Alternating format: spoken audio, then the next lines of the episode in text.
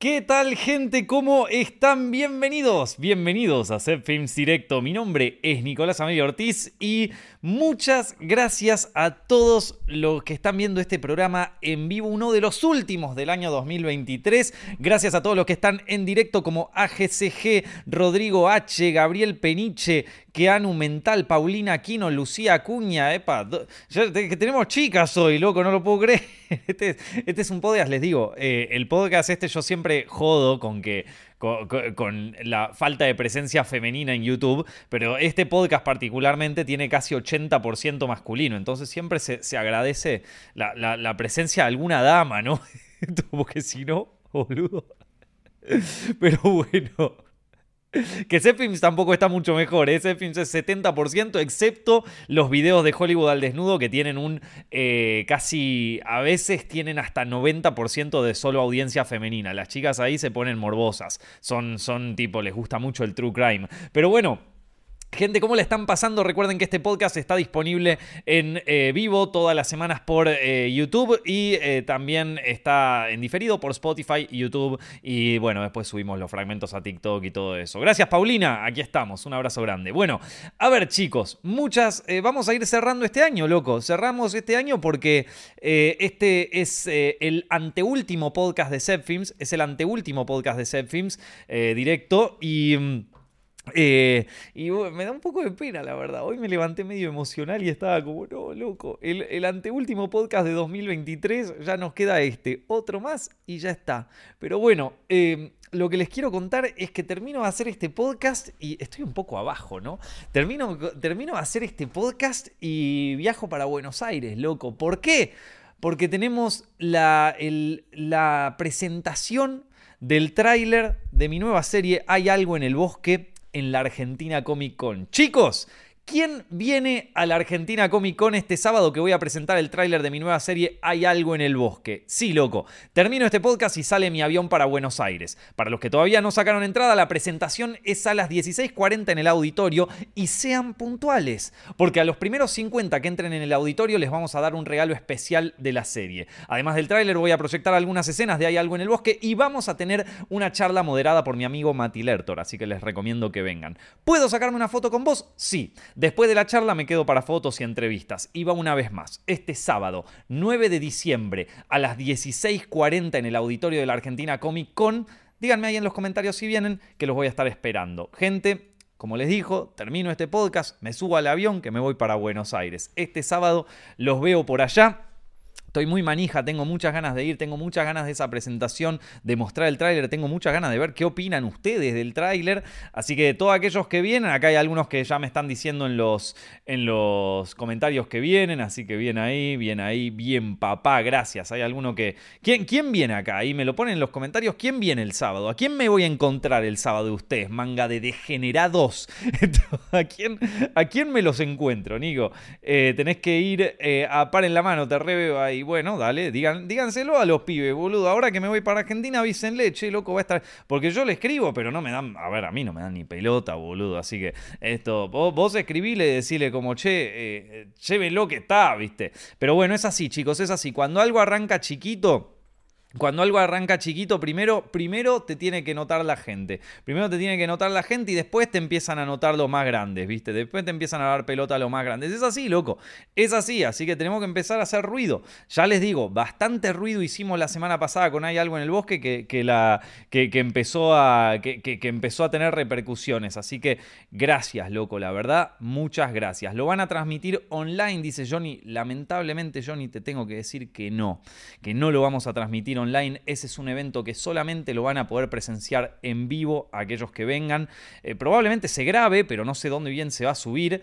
Eh, Así que eh, no, no, no va a haber chance de que se repita eso. Por eso tiene, tienen que estar, loco. Tienen que estar y, y aparte recuerden que las entradas se acaban y que esto es por orden de llegada también. Así que tienen que ser puntuales. Y se va a agradecer la puntualidad, chicos. Ustedes saben que en Cuadrito PR somos puntuales. Así que se va a agradecer la puntualidad. Ya les tenemos preparado a los primeros 50 un regalo ahí de la serie. Siempre presente en el anteúltimo directo de 2023 las mejores vibras desde Chomil, Chochimilco, Ciudad de México Felicitándote por la serie Hay algo en el bosque. Me encanta la profesionalidad de este comentario. Gracias Ángel, un abrazo, enorme para vos también. Quisiera ir, pero estoy en Colombia. Haz una presentación del tráiler en Colombia. Dale, loco, me pagás el viaje y voy de una, de una. Pero bueno, Colombia es parte de Latinoamérica y esto va para Star Plus Latinoamérica. Así que la serie la podrán ver ahí y el tráiler se, publica al mismo tiempo. Eh, Sí, una vez que no llegó tarde, dice Facundo. Bueno, a ver chicos, en este podcast como ya se nos va terminando el año, este es el anteúltimo podcast de 2023, eh, tenía ganas de hablar con ustedes un poquito sobre hacer como un balance de lo que fue el año 2023 en cine, tanto en las películas como también un poco algunos sucesos, algunos sucesos interesantes, algunos grandes éxitos cinematográficos y también algunas bizarreadas que pasaron, ¿sí? Así que Primero quiero que sepan una cosa, chicos, en 2023 se estrenaron más de 30.000 películas. Ni el cinéfilo más antisocial del mundo puede ver todas y hacer un top. Por eso les voy contando algunas que a mí me encantaron y que si quieren pueden recomendarme otras en los comentarios. De mis preferidas de 2023 seguro están Cuando acecha la maldad, El niño y la garza, Killers of the Flower Moon, The Killer, No Hard Feelings, Barbie, El Conde, Talk to Me y Suzume. Todas las he recomendado en este podcast. Si les interesa, busquen en YouTube Set Films Directo. Si lo están viendo en vivo, lo están viendo ahora mismo. Pero todavía me queda ver algunas como Past Lives, Priscilla, Poor Things. Anatomy of a Fall, que le tengo muchas ganas, y Dream Scenario, que todavía no estrenó, pero es una de las que más espero de 2023. Bueno, Vamos a ver un poco qué, les gustó a ustedes, qué, les gustó a ustedes y qué, qué, fue de la cinematografía de este año, ¿no? Del mundo del cine en este año. A ver, eh, a nivel eh, blockbuster fueron pocas a las que les fueron bien, eso dice El Paniño muy bien. Y Babylon, Babylon no está, Babylon en realidad cuenta como película del año pasado. ¿Sí? Porque salió originalmente en el año pasado. Así que no, no, no podemos decir que es, una, que es una de 2023, aunque la vi en 2023 y me encantó.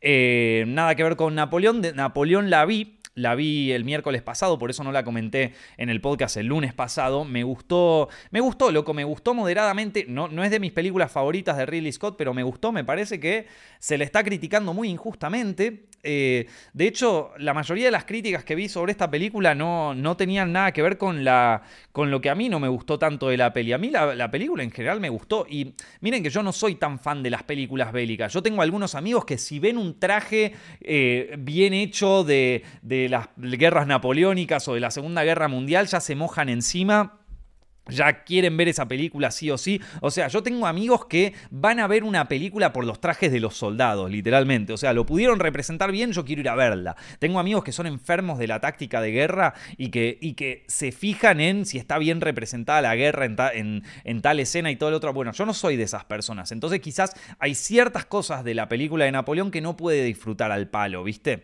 Eh, la batalla de Waterloo me gustó mucho cómo estaba filmada. Por más de que algunos de estos amigos míos manijan me dijeron que hay ciertas incongruencias históricas y qué sé yo en, en cómo está representada. Pues a mí me gustó mucho, loco. ¿Qué cree que te diga? Me gustó mucho cómo estaba filmada. Ridley Scott es un genio filmando escenas de guerra. ¿Qué te puedo decir? Eh, y después también me gustó mucho la, batalla ahí de, Austerlitz, esa cuando le, tira, cuando le tiran el, hielo por debajo a los, a los soldados, que según me han contado eso no ocurrió jamás, pero bueno, cinematográficamente quedaba muy bien la sangre ahí en el hielo, así que ¿qué te puedo decir, loco? Yo lo disfruté, está muy buena la música, me va, eh, no me lo bajé, lo escuché en Spotify, el, el soundtrack y y está, está, muy, muy bueno. Eh, yo creo que lo único que no me gustó tanto de Napoleón fue que condensar, o sea, a ver, en una película que según lo que me han contado, eh, era una película que Ridley Scott pensaba que durara cuatro horas y media. Hermano, yo no te miro una película de cuatro horas y media, ¿qué querés que te diga? Pero él la quería hacer como de cuatro horas. Ni Kubrick te hizo una película tan larga, pero bueno, el loco la quería hacer así y quería condensar toda la vida de Napoleón. Yo creo que en, el afán por contar tanto de la historia de este tipo, son como tres décadas de, la historia de Napoleón, eh, se, yo, sentí que me estaba perdiendo algunas cosas que el director daba por hecho, ¿no? Porque al final tuvo que condensarlo en dos horas y media y, se daban muchas cosas por hechas, que, por sabidas, que un ignorante como yo no sabía del todo sobre la historia de Napoleón. Y a veces me costaba un poco conectar con el personaje y sus motivaciones, porque más allá de que todos sabemos quién fue Napoleón en líneas generales y un poquito la historia de sus guerras y todo eso, hay ciertas cosas que yo realmente no sabía y como que, o, que no me las acordaba, o que no, tampoco soy un libro de historia andante, ¿viste? Entonces, como que no me... Eh, eso fue lo único que yo te digo, che, loco, la verdad que acá no me, no me terminó eh, no, me terminó cerrando del todo. Pero eh, sí, la peli a mí me gustó, yo creo que la putearon demasiado. Pero bueno, eso en cuanto a lo que vi la semana pasada, vamos a ver un poquito más el mundo de las películas y series de 2023. Y veamos un poco em, las películas y series que salieron en 2023, que yo iría a los highlights, ¿sí? A ver, eh, hay una película que a mí me quedó pendiente de ver, que fue la ganadora de Cannes de este año, del Festival de Cannes, que fue Anatomy of a Fall. No sé si la vieron ustedes. Eh, Después eh, está, bueno, Misántropo de Damián Cifrón, que yo te digo, a mí me gustó, pero no la pondría en un top de películas. Eh, o sea, no la pondría en un top 10, ponele, de 2023, pero está muy buena. Está Oppenheimer también, que salió, eh, que me gustó mucho. Ya tienen la, reseña de esa película ahí en, en Films Directo, la pueden encontrar. Eh, también salió Spider-Man Across Spider-Verse, una segunda película muy buena, muy buena. Eh, Spider-Man Across Spider-Verse también la, la, he mencionado acá en el, en el podcast. Guardianes de la Galaxia 3 salió y la verdad que salió muy bien. Lamentablemente quedó un poco opacada este año más por los otros fracasos de Marvel que por, eh, la que por lo buena que era. Fue un gran cierre a Guardianes de la Galaxia 3 y me imagino que habrán una Guardianes de la Galaxia 4, 5, 6, porque ya Marvel a esta altura. Eh, y después estuvo la de Mario Bros, chicos. ¿Se acuerdan la de Mario Bros? Estaba buena la de Mario Bros. No fue espectacular. No, a ver, tampoco vamos a decir que era la mejor película del año, pero estuvo buena. Estuvo buena. Se, me armó bardo en ese podcast porque dije, eh, chicos, está bien. Tampoco es la mejor peli del mundo, pero está bien.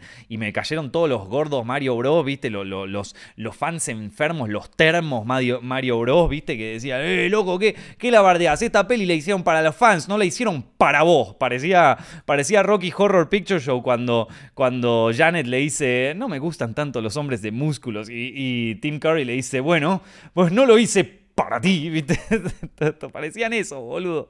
Eh, estaban re, estaban re, defendiéndola. Y bueno, así de bien le fue. Eh, Así que eh, muy, muy, muy, buena película. Estaba Asteroid City, que yo ya vengo medio bajón con las pelis de Wes Anderson. Primero que, primero de entrada, yo no soy una persona que conecte demasiado con el cine de ese, de ese director, por más de que hay muchas películas de él que me gustan mucho, eh, como Fantastic Mr. Fox y, la de los, eh, los Tenenbaum era la peli, ¿no? Los, sí, a ver si me estoy equivocando. Los, los, bueno, nada, ya saben a cuál me refiero. Eh, la de la familia, la de Ben Stiller y, la, la, peli, la peli esa. Em, pero la de French Dispatch, que fue la del año pasado, y Asteroid City, a ver, están ok, pero tampoco me volvieron loco, eh, la verdad. Eh, digamos, a ver, o sea, digamos que era mi ley el loco. Bueno, esto, o sea, digamos, em, Wes Anderson es un directorazo, es un gran director. Eh, es innegable el talento que tiene. Por favor, no, no, no confundamos las cosas, no confundamos pera con manzana. No estoy cuestionando, ya lo dije mil veces esto, no, no estoy cuestionando la habilidad como director de Wes Anderson, ni mucho menos. Yo no termino de conectar del todo con su filmografía y estas últimas dos películas me parece que son cada vez más núcleo duro Wes Anderson, ¿viste? Son cada vez más para el núcleo duro de Wes Anderson. Eh, no quiere decir que las películas no tengan sus méritos, ¿eh? o sea, están muy bien hechas, muy bien dirigidas y por algo el elenco siempre lo termina eligiendo a él y por eso siempre quieren trabajar con él. Distinto fue con los cuentos cortos de Roald Dahl que había dirigido Wes Anderson para Netflix que me gustaron mucho, la verdad, me gustaron mucho todos. Em, Five Nights at Freddy's fue otro gran, gran éxito de este año. Otra más para agregar a la lista de adaptaciones de videojuegos que le fue muy bien. John Wick capítulo 4, espectacular, gran secuela. Una de las pocas secuelas de, grandes franquicias de este año que tuvo éxito. Eh, Marvel cayó con Ant-Man Quantumania y no tuvo mucha suerte, la verdad. Este, creo que Ant-Man Quantumania empezó a marcar el ocaso de Marvel, así que también será recordado un poco por eso, lamentablemente. Scream 6, gran peli de Scream, gran, gran nueva versión, ya la hemos comentado también en este podcast. Evil Dead Rises, otra de las grandes películas de terror de este año que quedó un poco olvidada porque, porque bueno, también salieron otras grandes películas de terror en, en 2000 2023, pero eh, no hay que olvidar que fue una de las películas más taquilleras del año y una de las mejores películas del año. Esto a mí me gustó muchísimo esta. Bo is Afraid fue la nueva apuesta de Ari Aster, esta vez donde la productora le dijo básicamente sí a todo al director y dentro de esas cosas yo creo que le tendrían que haber dicho, loco, eh, igual... Em, hacer una peli un poquito más corta le va, le, va a copar a la gente. Yo creo que fue. Este, eh, eh, Bowie is Afraid, eh, si bien a mí me gustó, la verdad que no es una mala película, o sea, está, está buena. Em, pero esto e, es una gran muestra de lo que pasa cuando no hay productor. O sea, cuando el director tiene control absoluto sobre todo. Y se va a quedar manija. A ver, hay que aceptarlo. Yo también soy director. Y los directores somos medio manijas. Y a veces necesitamos que tener un productor que nos diga, che, hermano, ok, hasta acá, ¿viste? Eh, no, en todo, obviamente, porque si no terminás haciendo una película sin identidad, pero está bueno cuando vos, eh, justamente las grandes relaciones entre director y productores fueron aquellas en donde el director... Eh, volcaba todo su potencial creativo y el productor se encargaba de un poco eh, ordenar ese, ese, potencial creativo. ¿sí? Se han dado en la, mayor, eh, en la mayor cantidad de buenas relaciones entre productor-director que hubieron en la historia del cine, pero también ocurre esto mucho en la música. Ustedes vieron que hay muchas bandas que tienen un gran productor que cuando la banda se separa, los artistas por separado les cuesta a veces eh, encontrar ese rumbo, ¿sí? que muchas veces te das cuenta del que se los daba era su productor. Bueno, yo creo que Bow is Afraid, la, de Ari Aster, es una, es una muestra un poco de eso, ¿viste? De que, de, de que necesita todavía Ari Aster un poco de... Eh, de, guía, no, no de guía, pero de, amor por parte de, sus productores, ¿viste? No, no que le deje. Acá parece que le dijeron sí, sí, haz lo que vos quieras, ¿viste? Eh, Misión Imposible, Dead Reckoning, también una gran película, gran película, gran versión de Misión Imposible, me encantó. Air, una peli que recomiendo, que está en Amazon. Teenage Mutant Ninja Turtles, fue otra que salió, que la vi con mi sobrino allá en Buenos Aires, me encantó, gran peli, gran peli, gran animación aparte. Buenas estas películas que, han, eh, que se han tratado de desviar un poquito de la animación tradicional del mundo Pixar. Ya estamos viendo que el universo Pixar, lo que en un momento fue la gran revolución de Pixar, está siendo un poco re reemplazada por nuevas eh, tipos de animaciones, en su mayoría inspiradas en Spider-Man Into the Spider-Verse, la película del 2019, que ahora también vemos en El gato con botas y también en esta, en Teenage Mutant Ninja Turtles, y que probablemente veamos en subsecuentes películas alrededor de esta década. Me parece muy bien, me gusta, me gusta, esa, me, eh, gusta ese approach más experimental a la animación y que ese, y que ese acercamiento tenga tanto éxito. ¿sí? Después estuvo el juego del miedo X, eh, que ya saben, a mí me gustó. Un poco placer culposo porque tampoco es tan buena, pero tuvo su encanto. Eh, después tuvimos The Exorcist Believer, ¿sí? Eh, para mí fue la gran decepción del cine de terror de este año, una película que, no porque fuera mala, o sea, no porque fuera una película mala, sino porque es una película insípida. Es una peli yo hubiera preferido que la película fuera mala. Ustedes saben que yo a esta altura prefiero una película mala que una película insípida. Em, entonces, eh, o sea, una película genuinamente mala, pero hecha con amor, que una, que una película insípida. Ayer, no, hoy, hoy a la mañana, o no, ayer a la noche vi Leo, la nueva de Adam Sandler de, animación que está en Netflix. Me gustó, me gustó. Y hablando de animación, también está Elemental, que está bien, pero yo siento que le está pasando esto a Pixar, que se está, eh, se está, vamos a decir, se está quedando atrás. Se está quedando atrás eh, una empresa de animación que antes era eh, la punta de lanza en cuanto a animación en 3D, siempre estaban adelantados a todos. Es como que todo el mundo seguía el carro de Pixar. Bueno, ahora es Pixar la que se está quedando atrás Sigue teniendo una animación impresionante, sigue siendo innovador en la forma en que anima y todo, pero a nivel eh, narrativo y a nivel a veces eh, en la película en sí, se está quedando un poquito atrás que otras que, bueno, eh, le están pasando un poco el, trapo, ¿sí? también, a ver, salió de, Flash, lamentablemente una película que, que no que, no tuvo la suerte taquillera que, tuvieron otras películas de DC en su momento. The Flash fue una película que todos la hicieron muy mierda cuando salió, pero yo finalmente la vi y no me pareció tan mala, loco, la verdad.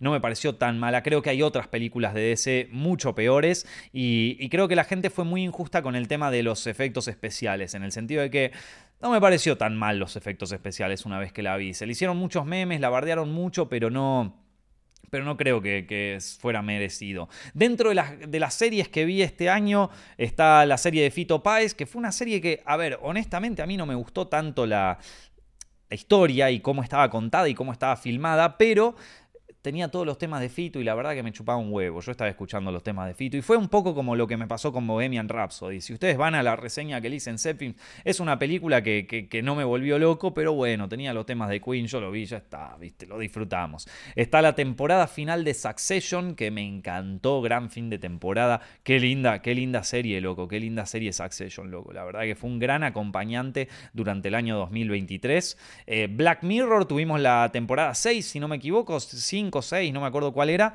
en donde tuvimos muy buenos episodios. Los hemos eh, debatido acá en Set Films Directo, en el podcast, y muy buenos episodios, hay que decirlo. Em, fue una, fue una, muy buena en donde se metieron un poco más en, el, en lo que es cine de terror que, casi que en, que cine de ciencia ficción. Pero bueno, me, me, gustó mucho, la verdad que fue una buena temporada. Bucky eh, una serie de anime que estuve viendo por Netflix, que ya saben, me, obsesioné con esa mierda, así que ¿qué le vamos a hacer?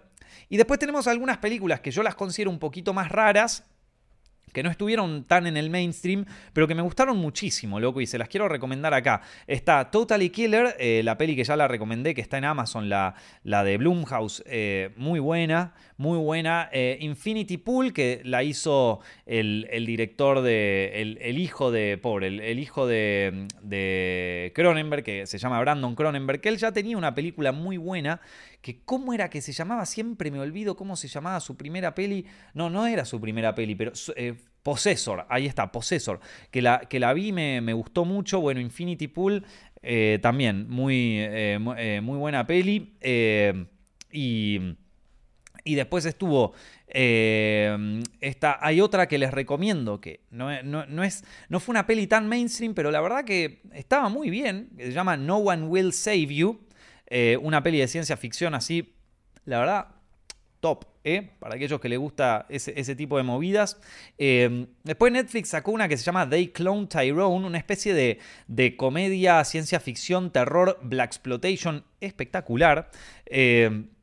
Después está una que me queda, algunas que me quedan pendientes son eh, Perfect Days de Wim Wenders, que fue una de las ganadoras del Festival de Cannes, y también Monster de Hirokazu Koreeda, que es un director japonés que a veces a mí me gusta mucho y a veces no me gusta tanto. Vamos a ver qué onda Monster, no la vi, la quiero ver. Eh, otra que estuvo en el Grand Prix de Cannes es eh, The Zone of Interest, que, la, que la compró A24, también me gustaría verla, y una que recomendado acá en el podcast que, que me gustó mucho es Sisu, esta peli loca del tipo que mataba nazis. Muy buena, loco, muy buena. Hubo un par de miniseries ahí que, me gustaron, como Beef de, A24. Salió otra hace poco que, que, la quiero ver con Emma Stone, que, que probablemente la vea ahora dentro de poco. Está Swarm, que también la recomiendo muchísimo, gran, gran miniserie. Y después obviamente la gran controversia de este año, la que todos me putearon, pero yo sigo firme con que me gustó, The Idol, loco. The Idol, eh, gran, gran miniserie de este año, probablemente entre mis favoritas. Eh, y todavía me queda pendiente por ver Poor Things, la de mm, Yorgos Lántimos, eh, que dicen que es un delirio, cosa que a mí, lejos de asustarme, me atrae más todavía. me queda pendiente ver la de Scott Pilgrim, que sacaron la animación, Quiz Lady y una que se llama Late Night with the Devil, que no sé, vi el póster y me gustó. A ver qué opinan ustedes, loco, qué mal gusto, Nico, gracias, pa, gracias, Fabricio. Eh, no sé qué carajo haces viendo el podcast. Ya estamos hace un año acá con el podcast y creo que si a vos te parece que tengo tan mal gusto, eh, deberías de suscribirte ya a esta altura. ¿Qué haces viendo el podcast? Hace un año que estoy dando mi opinión sobre películas, sobre todas las películas que fueron este 2023. No debería ser una sorpresa a esta altura. eh, a ver, eh, ¿qué hincha pelotas los del chat? El, el gusto es subjetivo. Sí, bueno, vos sabiste cómo es Internet, ¿viste? No, no, se, no se le puede caer bien a todo el mundo. Oh, no, hermano. Esto... Monster está buena, harás review de cosas. No se le puede caer bien a, todo el mundo. hermano, si no le gustó, no le gustó, viste, qué sé yo. A la gente, la gente la viene a agitar, la gente la viene a agitar, le gusta agitarla. Después, después, después, viste, pero acá estamos, acá. Eh, ¿Qué te parece? No, Fabricio, ya no te voy a responder una mierda, porque estás diciendo todo el tiempo, uy, qué mal gusto que tenés. No te voy a responder, perdón. Es más, es más. Es más, no sé qué hacer viendo el podcast, hermano. ¿Para qué mierda lo estás viendo? Boludo, si no te gusta el, gusto que tengo, me decís, che, qué mal gusto, Nico, qué, hijo de puta, qué sé yo. Viste, me venís a bardear, es como si estamos todos en la mesa tomando un café, vos me venís a putear y encima esperás que, que, te responda, boludo. Yo tenía un amigo que, que, le agarraran los delirios, que te cagaba puteadas y después se, se quedaba así como, bueno, está todo bien, ¿no? ¿Te gustó la película? Ya queríamos sacarlo todos a la mierda, que se vaya de mi casa, esté enfermo, ¿viste? Bueno, Así estoy yo con vos, Fabricio. Hacelo, hacételo ver, porque si querés caerle bien a la gente, en principio no la trates mal. Baneado, baneado porque me cayó mal, boludo. Esto, eh... eh... afuera. Tal vez el ban lo haga reflexionar. Eh, así que bueno. Eh, eso, listo. Uno menos de principios y valores. Ay, loco, me hacen reír, perdón. Em, pero bueno, ¿qué, tenía, qué teníamos acá? Em, ¿qué, más teníamos, Nico? ¿Viste eh, el encargado? Sí, pero el encargado no es del año pasado. No vi la segunda temporada. Em, así que bueno, eh, Nico, ¿alguna película chilena que te guste? Sí, les dije que El Conde me gustó mucho. Eh, de la Raín. a muchos no les gustó, pero bueno, ¿qué te puedo decir? A mí me gustó. Tienen la reseña ahí, está en el, está en, el podcast, Films Directo, búsquenla. Eh, bueno, eh, después, em, ¿qué más tenemos para, mencionar? Ah, bueno, acá me mencionan The Bear, que vi la primera temporada, no, creo que salió una segunda, no la vi la segunda, me gustó buenísimo, me pareció buenísima, eso me lo pregunta Exe. Eh, ¿Qué más tienen por acá? Muchas esperanzas para el Eternauta este 2024, dice Niro. Sí, yo también, la verdad. The Killer estuvo de 10, loco, me gustó muchísimo. A mí también me encantó, Alvis. Eh, de hecho, una de mis películas favoritas de este año. Eh, la segunda del encargado salió el 29 de noviembre, no la empecé a ver todavía, la voy a empezar. Eh, hay que ver todo, a veces se encuentran detalles que te sorprenden. Sí, bueno, este año, como les dije, salieron 30.000 películas, va a, ser, va a ser difícil verlas todas, amigo. Eh, la Mesías, la de, la de los Javis, todavía no la vi, la requiero ver porque los Javis, chicos, es básicamente mi acercamiento a la cultura española. Lo primero que yo vi cuando me mudé a Madrid fue Paquita Salas y la Veneno me encanta, así que sí, ganas de verla, muchas ganas de verla. Eh, aparte tengo amigos que estuvieron en el elenco de Hay algo en el bosque que participaron en, las series de los Javis y en, sus películas, así que imagínense. Eh, cuando acecha la maldad me sorprendió. Eh, Nico, ¿ya viste Napoleón? Sí, le acabo de comentar hace un ratito. Eh, está por ahí en el podcast. Nico, ¿vas a ver la cuarta temporada de The Boys? No lo sé, loco, no lo sé. Eh, ojalá que sí, qué sé yo. Terrifier, muy buena. Es verdad, una película que se levantó ahí, arrancó medio en joda y terminó haciendo ya tercera, tres pelis, ¿no? Cuatro. bueno, Así que bueno, gente.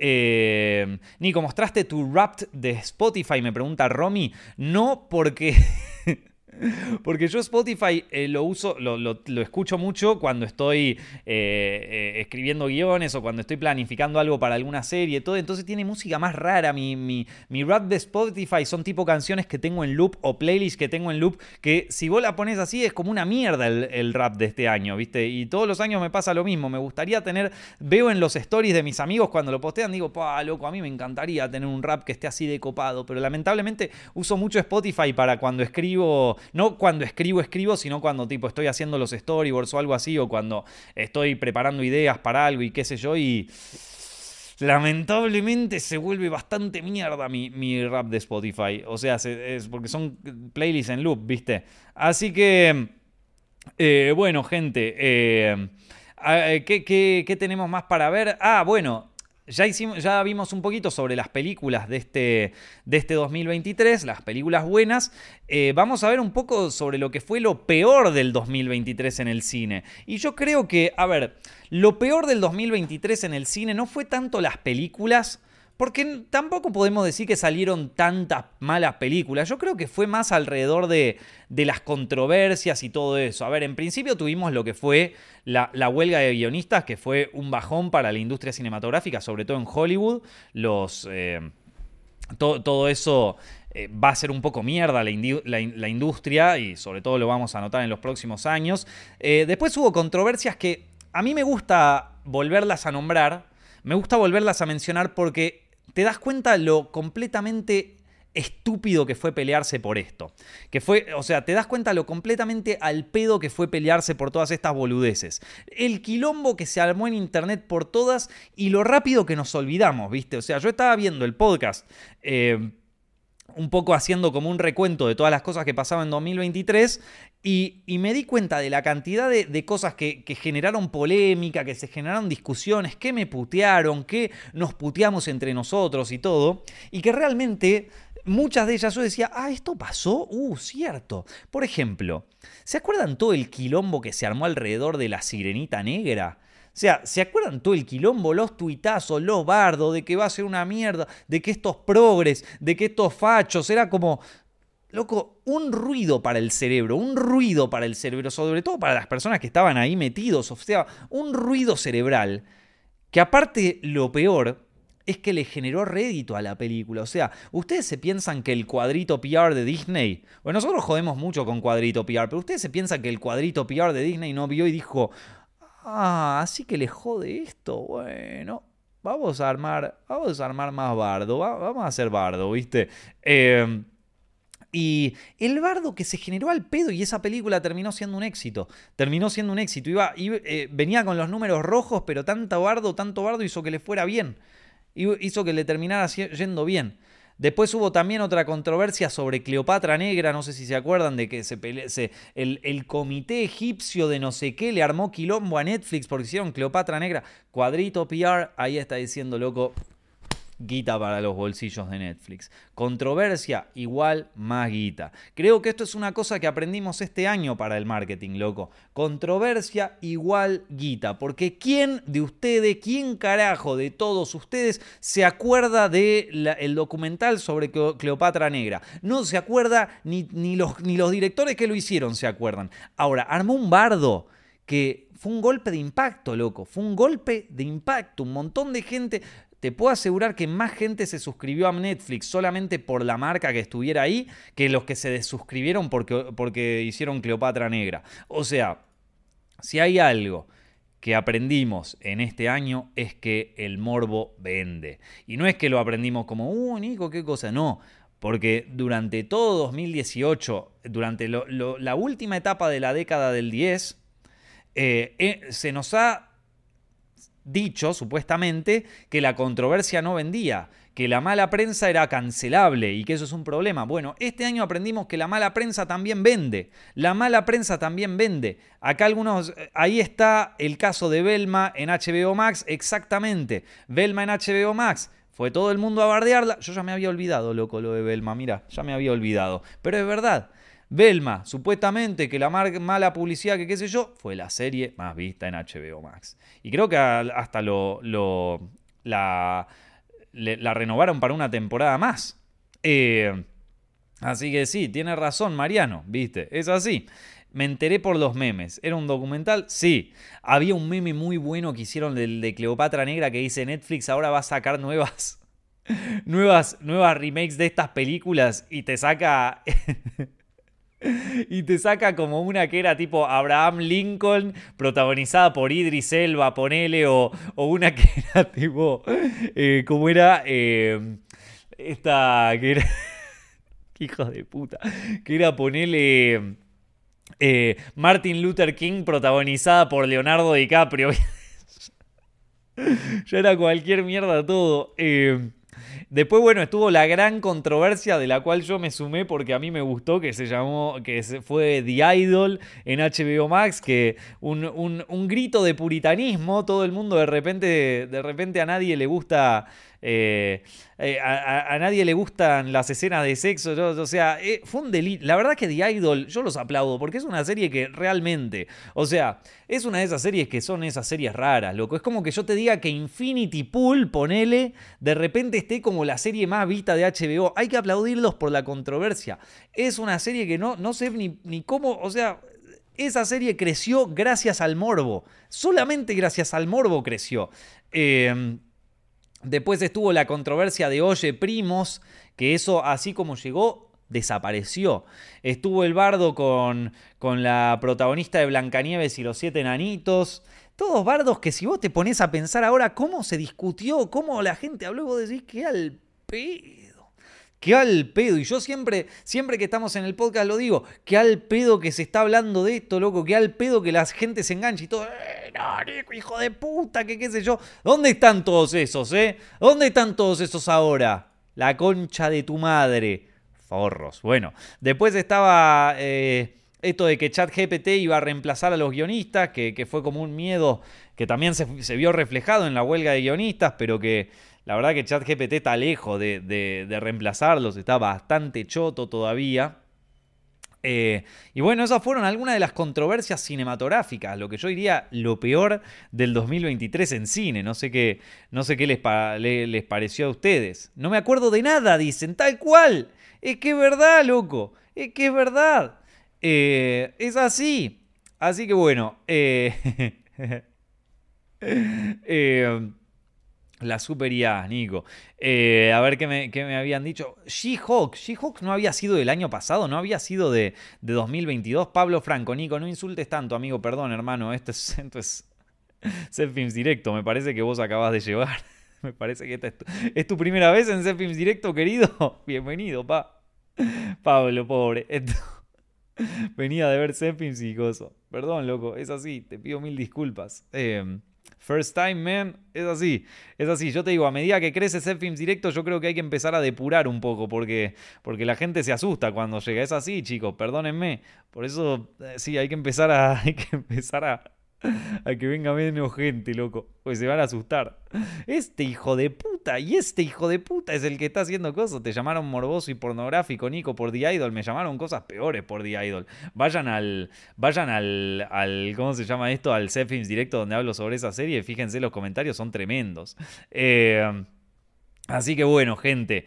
Eh, siendo un poco. Yendo un poco más a a lo que fue 2023 a nivel industria, si quieren, y a nivel a tendencias dentro del cine en 2023, que esto es importante también un poco para ver cómo cambia el cine de acá a lo que van a ser los próximos años, porque estamos entrando en una nueva década cinematográfica y, y bueno, tenemos que ver un poquito qué qué nos espera, ¿no? ¿Qué nos espera en los próximos años? En principio se hicieron un montón de películas este año y hay una cosa que no va a parar que es la cantidad de películas y series que se hacen. Eso ya es incontable. La hiperdiversificación en lo que es el arte cinematográfico puede que acá estemos hablando de algunas películas y puede acá que para algunos de ustedes una de las películas sea la más importante del año y que ni la nombramos, ¿viste? Porque se hicieron muchas películas. Así que 2023 eh, fue un año clave para el cine y las series eh, de este año, ¿sí? Para mí 2023 fue un año bisagra en el cine. Se estrenaron muchísimas películas que fueron pensadas a fines de los 2010 y cuyo estreno fue interrumpido por la pandemia. Entonces tenemos algunas películas de altísimo presupuesto cuyos guiones quedaron medio viejos en relación a las tendencias actuales. Empiezan a fallar las películas eh, eh, que hace años hubieran sido un éxito y esto se ve sobre todo en la caída de Marvel Studios. Y prepárense, porque vamos a ver algo similar en dos años cuando empiecen a estrenar todas las películas interrumpidas por la huelga de guionistas. Barbenheimer creo que fue el gran éxito cinematográfico de 2023, pero también tenemos el auge de las adaptaciones de los videojuegos como Mario Bros. o Five Nights at Freddy's. Eh, five, oh, perdón que la dije mal.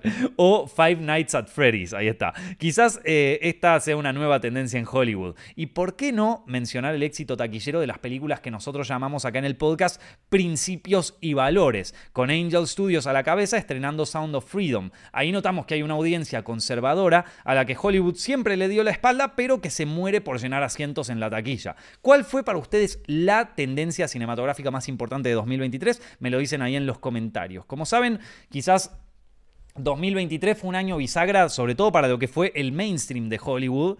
Eh, estamos presenciando un poco la caída de algunos grandes éxitos que uno podría, hace unos años, a fines de, los 2010, ¿sí? en 2000, de 2015 para arriba, uno podría decir que algunas de estas películas eran éxitos asegurados, ¿no? Como Indiana Jones, The Flash, eh, las películas de Marvel, pero e incluso algunas cosas de Star Wars, viste, que no salieron mucho este año, pero que también eran un éxito asegurado. Vos sacabas una y seguro que te iba a ir bien. Y sin embargo, le fue pésimo en taquilla estos últimos años. Entonces yo creo que estamos presenciando una época de cambio en la industria cinematográfica hollywoodense sobre todo, ¿sí?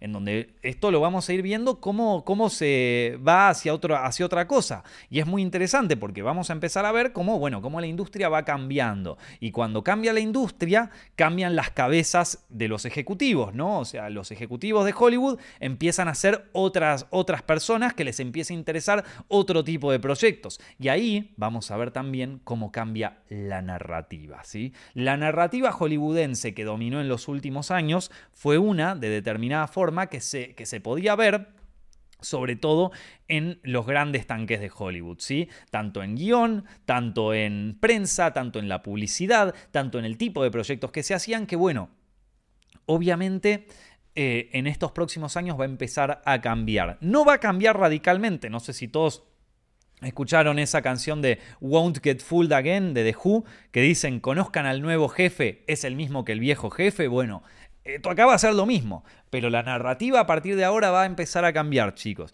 porque lo viejo ya no está funcionando y hay que hacer algo nuevo. Tenemos también eh, la huelga de guionistas, que esto no afectó mucho lo que sería el calendario de estrenos del año 2023, pero sí afectó muchísimo lo que es el calendario de producción. Y ustedes saben que las películas y las series normalmente tardan dos o tres años en hacerle, algunas más, algunas menos. Así que la huelga de guionistas recién se va a empezar a sentir a partir de los próximos años, sobre todo en 2025-2026. Ahí vamos a notar heavy lo que fue la falta de guionistas en Hollywood. Y eso también va a dar pies a que durante los próximos años veamos muchos realities, porque los realities no necesitan guionistas, entonces se van a mostrar muchos realities, vamos a ver muchas películas compradas, y vamos a ver muchas películas de afuera, películas europeas, películas asiáticas o películas eh, sudamericanas que... Eh, quizás no tuvieron su oportunidad de brillar en otras épocas, pero que ahora, justamente con la falta de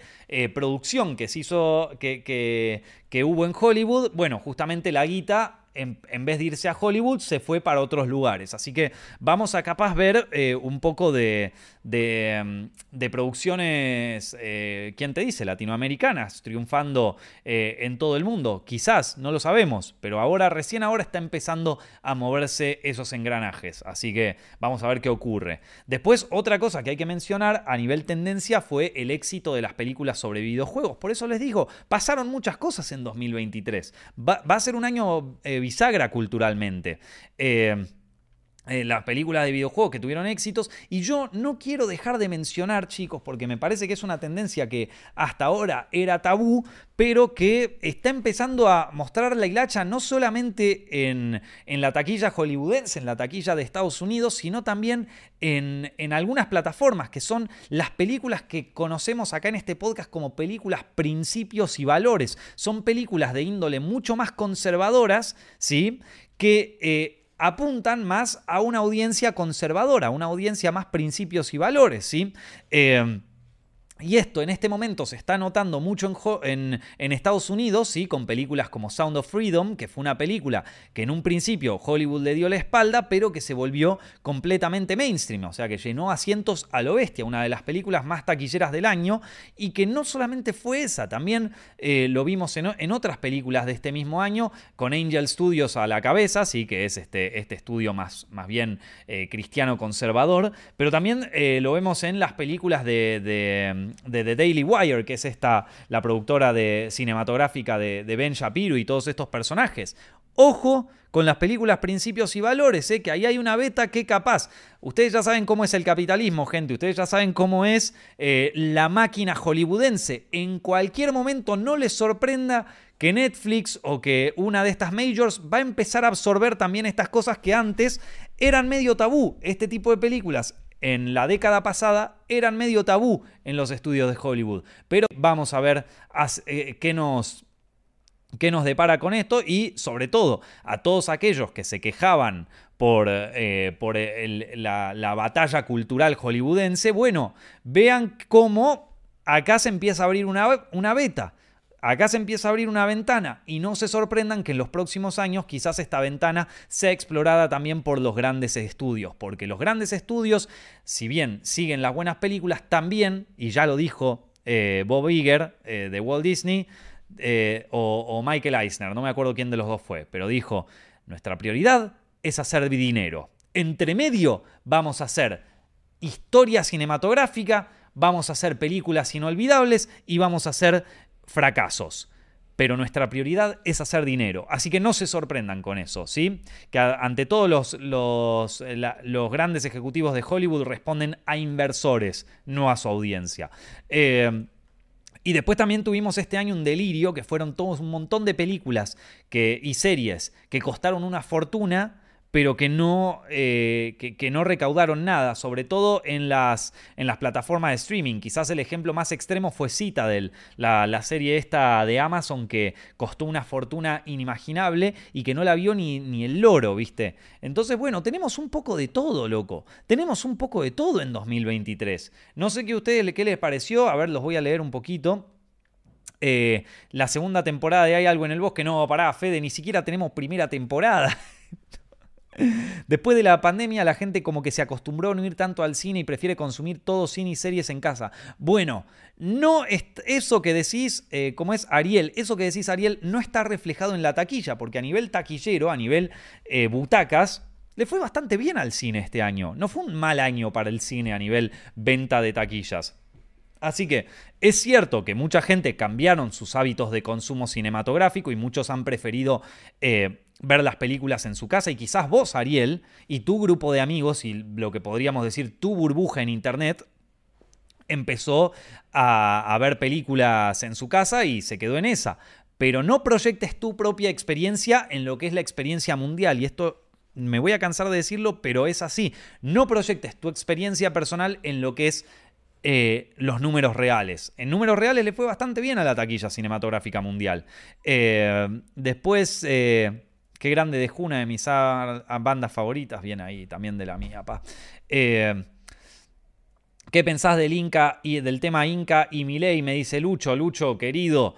Eh, ya, lo he, hablado bastante sobre esto en, el podcast. Tenés los videos ahí en YouTube, los puedes buscar. Busca eh, Directo Inca o Films Directo Milei y los vas a encontrar. Eh, eh, más que para el cine fue malo para Hollywood, eso es verdad. Pero ya lo saben, chicos, esto está ocurriendo porque está ocurriendo un año bisagra en Hollywood, ¿sí? Un año bisagra, un año de muchos cambios. Lo cual puede significar algo bueno también, ¿eh? No siempre tiene que ser algo malo el cambio. Eh, eh, a ver qué más dicen por acá. Bueno, nada, creo. acá me habían preguntado si vi el tráiler. Nico, ¿viste el tráiler de Furiosa? Sí, lo vi, lo vi, lo vi, lo vi. me, dio ganas, la verdad que a mí Mad Max me gustó mucho y, bueno, Anya Taylor-Joy, a quien no le va a gustar, o sea, es una actriz espectacular tremendo. Eh, ¿Qué otros artistas podrían hacer una peli tipo Taylor Swift? Eh, bueno, no, se decía, no, está Beyoncé haciendo una así, eh, pero Hollywood sabe que tiene que cambiar amigo. Facundo Romero, hermano. Si hay una cosa que Hollywood se da cuenta rápido es cuando hay que cambiar por una muy simple razón. Empieza, empieza a bajar la cantidad de guita que hacen. Y cuando baja la cantidad de guita que hacen, enseguida te toca el timbre tu inversor principal y hay que empezar a cambiar. Lo que más me alegra es ver el auge de las producciones externas a Hollywood, principalmente aquellas relacionadas con el anime, como lo son Suzume y El Niño y la Garza. Sí, Pablo, eh, ya hemos, hemos hablado también en este podcast la importancia que tuvo el anime, que en 2023 las ventas de, de manga le ganaron a los cómics, eh, a los cómics, que si bien no es cine, es también industria cultural. Eh, en, 2000, en, 2023 o 2022, no me acuerdo bien cuándo, se vendieron más, más mangas que cómics americanos en Estados Unidos. Así que, ojo, ojo ahí. Eh, así que bueno, ¿por qué? bueno, no, no, llegué a leer ese. Eh, las pelis de conciertos en vivo van a ir en aumento, ojalá que sí. Eh, hay un cambio cultural en la sociedad, Nico, desde lo que se consume en TV, cines, hasta cuestiones eh, sociales o lo que la gente vota o siente ideológicamente. En fin, dice Marvin, sí, estamos presenciando un cambio de década y en los cambios de décadas hay un cambio cultural muy grande. Ya lo hemos sentido en el 2010, claro, capaz que ustedes no lo sintieron tanto porque eran muy chiquitos, pero yo durante el 2010 estaba en la facultad todavía, ¿sí? Pero lo he presenciado, cambió muchísimo el mundo. Piensen que en 2010 no existía el Google Drive, loco. O sea, eh, no existían casi las redes sociales. O sea, sí existían, pero no se usaban tanto como ahora. Hubo un shift generacional enorme. ¿Y 2020 te pensás que no va a pasar nada? No, loco. El sistema hace todo lo posible por conservarse a sí mismo y por sostenerse igual, pero el cambio es inevitable. El cambio es inevitable, loco. Y uno puede volverse loco porque el cambio suele representar época de caos. El cambio es caos. Eh, no se olviden que a principio, a fines de la década de los 2000 y a principio de la década del 2010, tuvimos grandes cambios caóticos como la primavera árabe y un montón de grandes huelgas mundiales que ocurrieron por la introducción del Internet al mundo, eso creo que marcó eh, un, eh, bueno, fue un, acontecimiento profético de lo que sería eh, la, década de los 2010 y eventualmente lo mismo empezará a ocurrir en los 2020, gente. La pandemia fue un evento profético, vamos a ver en qué deviene eso. así que prepárense, porque estamos presenciando el cambio. Eh, y, el cambio es caos, chicos. El cambio es caos. No esperen orden en, este, en, los periodos de cambio. El cambio es caos. Y a veces cuando el caos te devora, hay que dejarse llevar por lo absurdo, loco. Arre que. Ese es el, tagline de hay algo en el bosque. Pero bueno, no, no, no al pedo no es, ¿eh? eh bueno, gente, eh, ¿Qué más tenía para decir sobre tendencias? Nada, la verdad.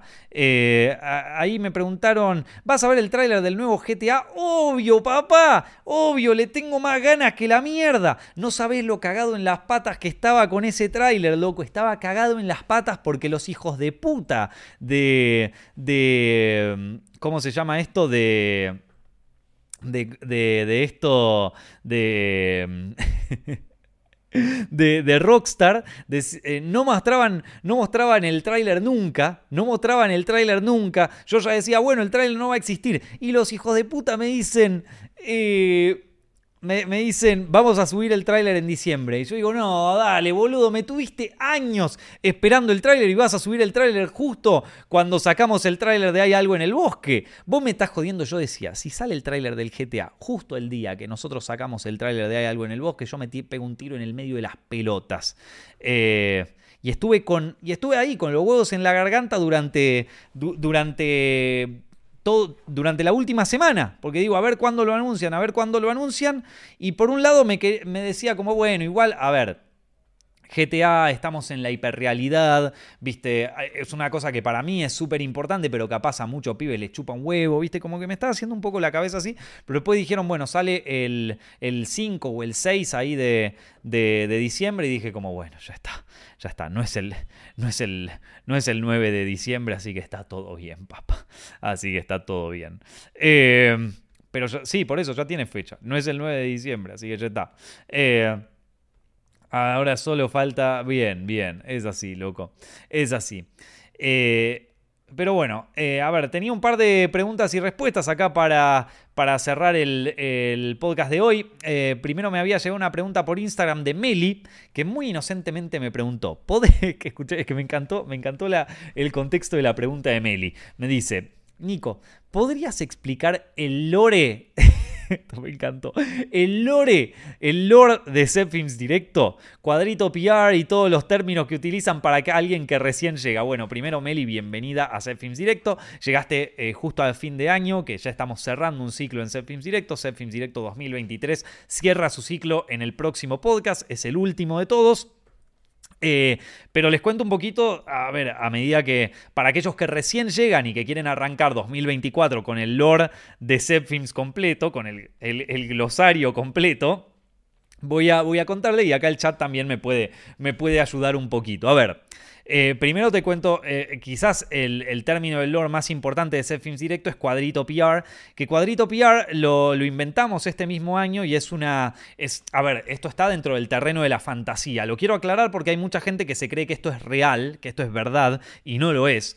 Eh, esto obviamente fue una empresa que nosotros inventamos, está dentro del terreno de la fantasía, y es una empresa de marketing y distribución cinematográfica completamente mercenaria. ¿sí? Cuando vos ves una campaña así bien mercenaria de cine, todas las controversias que salen. Eh, esto ocurrió en base a, todo lo que fue la controversia de Ezra Miller en The Flash, ¿viste? Y, y, también la controversia de The Idol. O sea, es una, es una empresa de marketing eh, de, marketing eh, cinematográfico completamente mercenaria, mercenaria. Y cada tanto nosotros hablamos de, bueno, cómo, cómo se aprovechan las empresas así y lo, y lo extrapolamos a esta empresa que nos inventamos que se llama Cuadrito PR. Pero ya Cuadrito PR creció tanto que ya tiene sus propios accionistas, que son algunos de, los del chat. Cuadrito PR es la empresa encargada de la distribución de, Hay algo en el bosque, por eso eh, los propios accionistas de Cuadrito PR el otro día me hicieron una entrevista en un canal eh, de cine sin expiar, se llama, se lo recomiendo, ahí está la entrevista subida,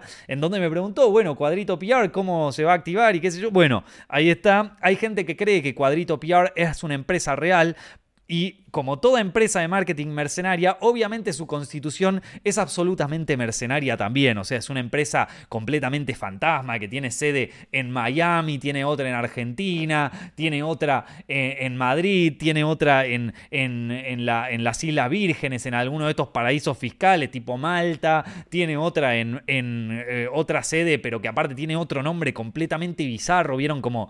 Eh, Small Frame Investment SL, viste ahí en, en, eh, en, ¿cómo se dice? En Abu Dhabi, viste, o en, o en esta, o en, eh, o en Dubai, viste, una, estas cosas rarísimas. Así que sí, y después está la, otra versión, de, o sea, Cuadrito PR, obviamente tiene su, su, su ¿cómo se llama? Su, su, gran competencia que es Circulito PR, como dice acá Alejandro en el chat. Y Circulito PR es la, otra empresa de, de, marketing, pero que en este caso es una empresa de marketing sostenible, toda correcta, ¿viste? Es una empresa de marketing que, que, está en, en, favor de la, de la inclusión, que es súper buena que... Que, está a favor de, la sostenibilidad, ¿viste? que hace todo reciclado, eh, que, te putea si viajas en jet privado, ¿viste? Eso, es una completamente correcta, ¿viste? Una, una súper correcta. Cuando hace su lista de prensa se fija que estén todas las voces se escuchen, ¿viste? Y entonces tiene una lista de prensa eh, de, gente del colectivo LGTB, después otras de, del colectivo afroamericano, eh, o sea, es como muy, muy, eh, muy inclusiva, ¿viste? de, que, de que todos los de la lista de prensa de Circulito PR sea gente comprometida en alguna causa de cambio climático, ¿viste? y bueno, después, eh, acá, como dicen, eh, esas son como las dos grandes empresas de marketing. Que después vos, si vas, a, si vas a, las finanzas de cada una, te vas a dar cuenta que Circulito PR y Cuadrito PR tienen como una empresa madre por decirlo de alguna manera, una casa matriz, que es esta, viste, eh, eh, Petrol Oil Investment, que vos decís que hace una compañía de petróleo financiando esto. Bueno, no entendé muy bien por qué, pero es una empresa ahí que cotiza en bolsa, pero en, pero en la bolsa de Estados Unidos tiene un nombre y después también tiene inversores externos de, de Dubái. Es una cosa rarísima y vos decís, ¿por qué? ¿Por qué? Bueno, bienvenido al capitalismo actual, vieja. Es así. Ahí están, cuadrito PR y circulito PR. Son así. Eh, son la misma empresa en realidad, pero, pero bajo otro nombre. Eh, así que es así, ¿viste? Después, eh, para Meli, eh, hay otro que me había, que, había dicho, que ahora no, no, me acuerdo, otro, otro término de Set Films Directo muy importante, del lore de Set Films Directo, es una cosa que venimos hablando acá, que son los principios y valores. Como ustedes saben, chicos, yo ya entré en, la, en los 30 años, yo ya tengo 32 años, ¿sí? Que para algunos sos un viejo de mierda y para mí soy la misma persona, o sea, fíjate lo bien que estoy físicamente, mentalmente, pero además tengo guita, ¿sí? Entonces, en los 30, lo que te das cuenta lo que yo me empecé a dar cuenta es que mi generación, los millennials, tenemos, eh, nos empezamos a distanciar un poco los unos de los otros. Por un lado, hay quienes quieren mantenerse jóvenes para siempre y que se empiezan a tatuar toda la cara y que se empiezan a poner eh, ropa de Gucci o ropa de, de, Versace, eh, se, empiezan a poner, empiezan a vestirse como los traperos de esta época, empiezan a decir frases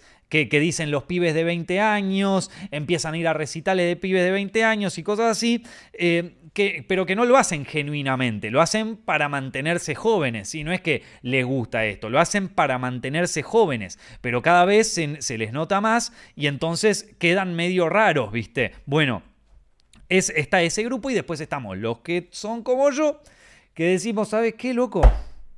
Me chupa todo un huevo, ¿sí? ustedes se hacen lo que la tienen clara. Bueno, yo me voy a quedar acá, en mi casa, amurallado, con una escopeta que tiene el nombre de principios y valores. Yo ahora estoy en modo principios y valores no me vengan con los quilombos de la generación Z, que, que 20 años es difícil. Yo estoy como, se van todos a la reputa madre que los parió. Así cargo una escopeta, me pongo modo Clint Eastwood y me chubo y se van todos a cagar. Mis 30 años eh, respecto a las generaciones anteriores son así, son así. Mientras hay algunos que dicen no hay que abrazarlos y son cancelados, destronados, descuartizados, ultrajados por la generación porque no los entienden, porque no los entienden, porque se esfuerzan en entenderlos, pero no los entienden. Yo, por otro lado, estoy acá con mi escopeta, principios y valores. Ah, me querés cancelar, hijo de puta. ¿Por qué no te miras un poco al espejo vos, que te estás drogando todo el día y que tenés altos problemas eh, de de salud mental y todo eso. ¿Qué haces mirando la paja en el ojo ajeno y no notas la viga en el ojo personal? Yo estoy en esa, loco. Yo estoy en esa. Eh, principios y valores. Eh, así que para cada vez que nombra, cada vez que decimos principios y valores nos referimos a eso. Cuando alguien tira una cosa muy generación Z o muy generación alfa, que por ejemplo el otro día me dijeron eh, Nico, eh, ¿cómo se llama esto? Nico, eh, sos un, ¿cómo me habían dicho? yo soy neurodivergente, una cosa así. Y yo dije, ¿neuro qué? Me dijeron, ¿cómo vas a decir eso? Sos un hijo de puta. Y yo estaba así. No fue neurodivergente, porque eso sé lo que es, era otra cosa, era como algo más arriba, ¿viste? Así que principios y valores, loco. Eso es. Y si vos sos un millennial, o incluso si sos un generación Z, que ya estás cansado de, las modas y las cosas de tu propia generación, podés ponerte la escopeta de principios y valores. Banco una peli de Nico con una escopeta. Bueno, dentro del lore de Cuadrito PR también tenemos, porque una vez me preguntaron lo que era un fixer. Y un fixer es una persona que se encarga de resolverte problemas de una forma quizás no tan legal, vamos a decirlo. ¿sí? Esto existe en Hollywood desde hace mil millones de años. Eh, y, uno de nuestros fixer, en Cuadrito PR, obviamente tenemos un fixer que hasta tiene un nombre, que se llama Juanca el Trededo Gómez. Y ahí está el lore de Cuadrito PR y, sus, y sus personajes. Juanca el 3 de Gómez es un, es un hincha de Lanús que vive en... Eh, ¿Dónde era que vivía, loco? Vive en La Ferrere, ahí está, vive en La Ferrere, es hincha de Lanús y, tiene. Y dentro de sus pertes. Y te caga un poco a trompadas, tiene un par de kilos de más. Te caga bastante a trompadas. Le hicieron, le, hicieron un dibujo a Juanca 3 Dedos. Se lo hizo ahí. Yo lo subí en, en, mi Instagram, lo pueden encontrar. El Juanca 3 Dedos, Juanca 3 Dedo Gómez. Si quieren también, ustedes pueden hacer eh, dibujos del Juanca 3 Dedo Gómez. Eh, que además eh, es es recontra turbio, dice, re turbio todo, dice Juanco. Y sí, hermano, y sí, es recontra turbio. Una vez que vos te metés en el universo cuadrito PR, se pone todo cada vez más turbio, ¿viste? Eh, es Boogie el aceitoso, claro, un Boogie el aceitoso, cuya, bueno, que además de ser hincha de Lanús y vivir en La Ferrere, tiene dentro de sus pertenencias más preciadas tiene eh, un, reloj de oro, pero no un reloj cualquiera, un reloj de esos 45 milímetros, una bestialidad, una especie de Rolex de oro enorme. Eh, un, bestia, un bestia el Juanca 3 d 2 Gómez. Ahí está. Y tiene 3 dedos porque, bueno, le, dicen el 3 dedos porque justamente tiene 3 dedos. Andás a ver qué carajo le pasó para que le quitaran dos de, dos de, sus, de sus cinco dedos, ¿no? Eh, así que bueno. Yo tengo, eh, yo tengo de principios y valores y eso que tengo 21 años no soporto las modas de hoy. No, bueno, pero qué sé yo, yo tampoco, a ver chicos, yo tampoco soportaba las modas cuando yo era, cuando yo era pendejo, pero después va pasando el tiempo y, las, y te terminás encariñando con ellas, ¿viste? Le empezás a tener cariño. Eh, y qué sé yo, yo, por ejemplo, la otra vez ustedes me jodían porque le dije Easy A. Le dije Easy A a Easy A. Y se me cagaron de risa, me dijeron, sos un viejo de mierda, Nico, que qué sé yo, se me cagaron de risa mal, boludo, cómo me, cómo me cómo me descansaron en ese directo, la descansada que me comí en ese podcast, pero a raíz de eso me puse a escucharlo al Easy A, al Easy A, me puse a escucharlo y la verdad que me copó, loco, me copó, me puse a escuchar, estaba bueno, estaba bueno y de hecho lo, lo, tengo ahí en escuchada fija, me, me, me, escuché el nuevo disco de Dillom, o sea, no quiere decir que sea más, a ver, que yo tenga la escopeta principios y valores va más por la gente que... Que, que, son pelotudeces que por la expresión que, son las expresiones artísticas, ¿sí? Por la pelotudez. A mí me, jode más por la pelotudez que por las expresiones artísticas, ¿sí? Eh, me pasó lo mismo con Easy, me dice Facundo. Y sí, loco, es que por eso no tenemos que, no tenemos que tratar de, quedar bien porque quedamos como unos pelotudos, ¿viste? Quedamos mejor nos callamos la boca y escuchamos en todo caso, ¿viste? Eh, que bueno, es otra cosa que podrían hacerlo Generación Z con, con temas más serios, ¿viste? Que también podrían callarse un poco la boca y escuchar. Eh, Así que Nico, ¿viste tu meme de me pica la cabeza? Chicos, yo vi todos mis memes, yo los conozco de memoria. Lo miro una vez a la semana mínimo para poder seguir viviendo y ser feliz. Sí, lo conozco. Eh, hace tiempo quería replicar ese meme. Eh, con fotos actuales, pero, pero no lo hice porque pensé que el meme ya estaba viejo, pero cada tanto lo vuelven a reflotar, así que quizás lo haga. Sí, me gusta mucho ese meme, se lo inventó Rod Square. No sé si se acuerdan de Rod Square, pobre, no sé qué fue de la vida de Rod Square, pero se lo había inventado él y lo había posteado y, y, es un chiste que todavía no entiendo muy bien, la, verdad. O sea, se lo pregunté a Steffi, que es un poco más chica y que entiende más eso. No, no lo termino de entender del todo. O sea, no, termino, no termino de, entender cuál es la gracia, pero bueno, es un gran meme. Eh, lo tengo ahí. Lo tengo ahí dentro de mi cajita de amor. Eh, sí, sí, sí, lo, conozco, me gusta. Eh, sí, loco, qué sé yo, yo, hay, hay, memes que abrazo, ¿viste? O sea, la verdad que ese no, no, tiene nada de, de, bardero. Eh, Nico, no se, te, no se te olvide mencionar que Juanca 3 dedos es full sensible, claro, sí, pero, pero en su casa solo, en el auto, cuando está él en el auto solo, cada tanto se pone un tema ahí de, de Silvio Rodríguez y, y llora, llora un poquito, ¿viste? así que eh, salió del Discord de Road Square, pero no lo hizo él, dice Bell. Ah, mira, acá uno que, que, tiene más claro el, origen de los memes. Eh, sí, sí, lo, ubico ese, lo ubico. Eh, pero bueno, más del lore de, de Directo no hay mucho más, la verdad. creo que no hay mucho más para contar del lore. no, no me acuerdo, pero si, se acuerdan alguno más, me lo, me lo dicen. Eh, cuando, eh, a ver qué más, eh, yo estuve presente, dice, ah, claro, por eso, sí, sí, sí. no sé qué fue la vida del Road Square, loco, la verdad. Pero bueno, chicos, a ver qué más tenemos. Si tenemos algunas preguntas y respuestas, estoy acá por responder. Hay muchos que me piden que vuelva a hacer lo de qué dice tu director de cine favorito sobre vos, porque le fue muy bien, sobre todo en Instagram. así que lo, lo, voy a hacer en el, en el último podcast del año, lo voy a hacer que es eh, eh, la semana que viene, pero en este quería revisar un poquito con ustedes las cosas de 2023. Eh, Chicos, no se olviden que este sábado 9 de noviembre, o sea, yo termino este podcast y me subo al avión que me voy para Buenos Aires. Porque el sábado 9 de noviembre, 9 de diciembre, perdón, a las 16:40 horas voy a estar en la Argentina Comic Con anunciando el tráiler de mi nueva serie Hay algo en el bosque. Gracias a todos los que se apuntaron ahí para hacer entrevistas, para todos los que eh, le dan bombo a, la serie ahí por, por Instagram, por todas las redes sociales. Eh, lo, estamos siguiendo mucho ahí con Steffi, le estamos poniendo mucho, eh, mucho seguimiento a todo lo que están haciendo, así que gracias, gracias Gracias a todos por el banque, en serio. Espero verlos en la Argentina Comic Con, chicos.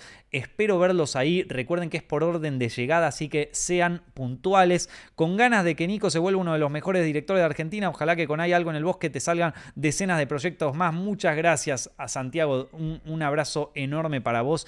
Ahí estaré, dice Verónica. Bien ahí, Verónica. Ahí te esperaré. Recheta la campera, me dice Paul. Esta campera es una campera que me compré en Argentina, me la hicieron especialmente a medida para mí los chicos de Cokes. Eh, Cokes eh, es, una, eh, es, una, marca de, justamente de chaquetas de cuero nada más, hacen cosas de cuero. se las recomiendo muchísimo, son buenísimos. Cokes con K, búsquenlo.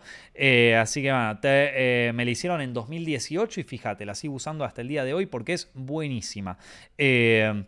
¿Qué otra cosa más? Estás manija por la presentación. Estoy re manija, estoy re manija, pero, pero aparte porque tengo muchas ganas de ver cuál es la reacción de ustedes, porque además voy a mostrar algunas escenas de la serie y estoy muy manija para ver qué, qué opinan ustedes, loco.